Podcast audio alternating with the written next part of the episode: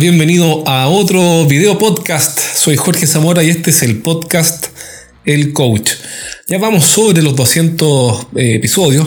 No me acuerdo cuál es el número de este, pero sí sé que vamos a hablar de algo que es totalmente contingente, es algo que está ocurriendo ahora en este minuto. Es divertido porque esto contingente que estamos hablando debería ser la evolución natural de la venta, pero bueno, vamos a hablar de cosas que hoy día son ya no deseables, sino que absolutamente necesarias. Me refiero a actividades esenciales de un vendedor en un día en tu equipo. Hace poco un gerente se me acercó y me dijo, bueno, pero ¿cómo organizo el trabajo de mis vendedores? De hecho, estamos haciendo, estoy haciendo un curso online para gerentes para que puedan instalar sistemas de trabajo en sus equipos de venta en tiempos en los cuales ellos tienen que estar recluidos recluidos o, en cuarentena o en aislamiento social, etc. Así que si te interesa sobre ese curso, mándame un correo. Mi correo es jorge.estrategiasdeventa.com y te voy a contar cómo tomarlo. Bueno, vamos al punto. Me dijeron, bueno, ¿cómo lo hago? ¿Qué hago en estos momentos en que mis vendedores están aislados?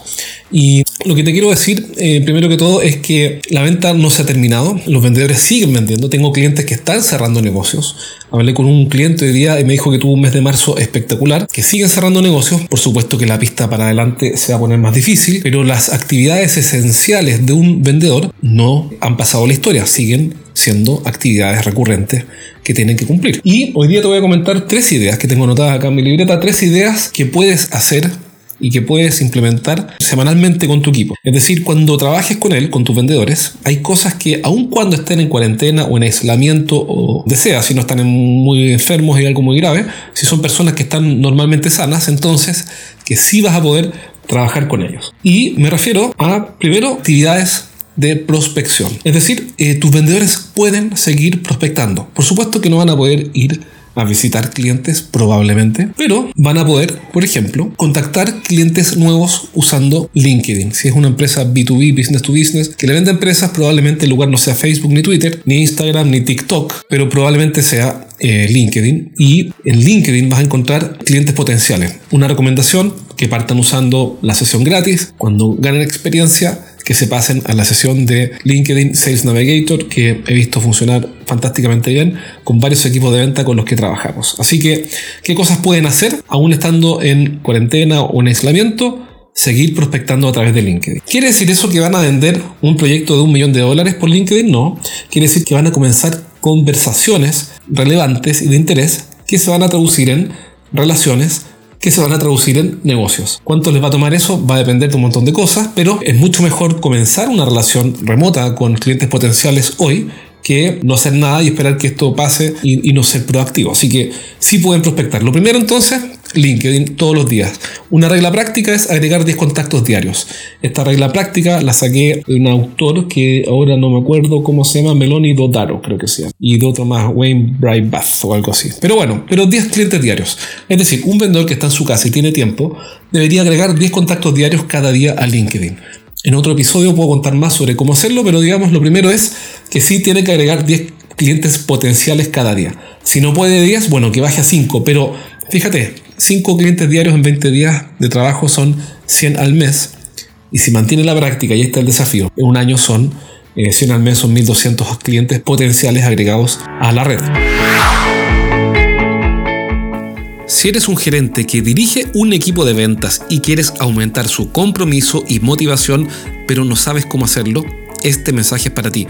En mi programa de apoyo continuo para quienes lideran equipos de venta, trabajamos online, hombro con hombro, en tus principales desafíos para que finalmente tu equipo de ventas despegue. Envíame un correo a jorge.estrategiasdeventa.com con el título Información y te voy a responder rápidamente con todo lo que necesitas saber. Si quieres entrar al programa de apoyo continuo para gerentes de venta, entonces envíame un correo a jorge.estrategiasdeventa.com con el título Información. Otras cosas que sí pueden hacer es educar a los clientes. Y eso, como comenté en un podcast anterior, no tiene por qué ser necesariamente escribir un gran contenido, pero puede ser, por ejemplo, hacer un PowerPoint enseñando un tema valioso y convertirlo en una clase, en un pequeño curso en el cual el cliente que participe en esta época de cuarentena o de aislamiento aprenda algo valioso, algo relevante, algo que puede usar para resolver un problema. Y eso es muy simple. Un PowerPoint y hablado o explicado, por supuesto, eh, con participantes reales en Zoom.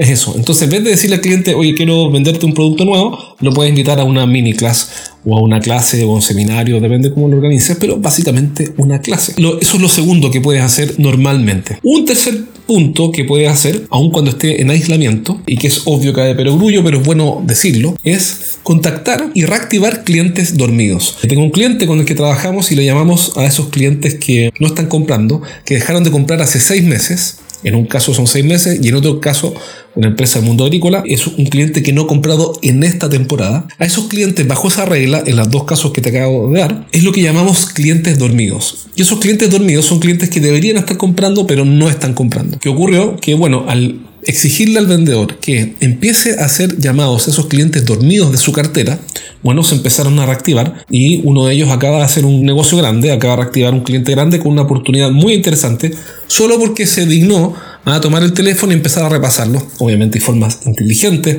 de repasar a los clientes, no tiene para qué decirle, hola, soy Jorge, ¿me quieres comprar un millón de dólares? No, pero hay formas de retomar una relación que en algún minuto o se enfrió o se cortó o un problema o lo que sea. Entonces estoy viendo cómo eso ocurre. Esto no es una cuestión teórica que vi en YouTube o le escuché a algún gurú, es algo que estoy viendo con los clientes con los que trabajamos y que funciona perfectamente bien. Quiere decir eso que todos los clientes dormidos que no han comprado en este periodo, en este mes o en esta temporada o en este plazo que dimos, supongamos que la regla es tres meses, un cliente dormido voy a suponer, bueno, quiere decir que todos van a comprar, no, quiere decir que algunos van a comprar. Y esos algunos que compren, bueno, harán toda la diferencia para un vendedor que está encerrado en su casa versus no hacer nada y esperar que el problema del coronavirus y el aislamiento pase. Porque hablaba al comienzo de este podcast de que estas son cuestiones obvias que no deberíamos ni siquiera estar hablando. Porque en realidad, ahora que tienen problemas de aislamiento, los vendedores están empezando a desesperarse. Por supuesto que no tengo un estudio que lo respalde, pero lo estoy viendo porque dicen no sé qué hacer ahora. Y están empezando a buscar clientes nuevos. Y eso es una actividad esencial, que en teoría no deberíamos estar por qué discutiéndola, ni siquiera nombrándola, porque es obvio que un vendedor tiene que estar buscando clientes nuevos. Pero en el mundo de las ventas industriales, normalmente lo que veo relajo y parte de ese relajo, obviamente nivel de exigencia, pero nada se compara con el B2C o el consumo masivo. Es decir, las prácticas de gestión de venta que hay en el mundo industrial ni se parecen a las del mundo del retail, que lo conozco, por eso te digo que acá bastante más relajado. Entonces, los vendedores no, no tienen todos la costumbre de estar todo el tiempo buscando, buscando, buscando clientes. Y ahora van a tener que hacerlo. ¿Por qué? Porque tienen tiempo, no tienen excusa. Y además que la pista ahora se pone más pesada, va a ser más difícil vender por un periodo de tiempo. No digo que va a ser siempre así, pero va a ser durante un buen tiempo.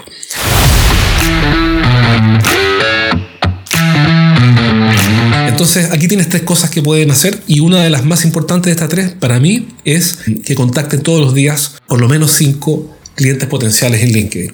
Espero que esto te haya servido, son tips bastante sencillos, súper simples. Pero, pero, yo creo que ahí está el valor, en que se puedan implementar fácilmente y rápidamente. Si quieres que te acompañe y te ayude personalmente a que tu equipo de ventas mejore y quieres que te apoye en un programa de apoyo continuo para gerentes con contactos diarios, entrenamientos programados durante la semana, entonces mándame un correo a jorge.estrategiasdeventa.com y voy a estar feliz de contarte cómo puedo ayudar. Eso es todo por ahora y si crees que esto le puede servir a alguien de tu equipo, envíaselo. Te mando un abrazo y nos vemos pronto en un próximo video podcast. Cuídate.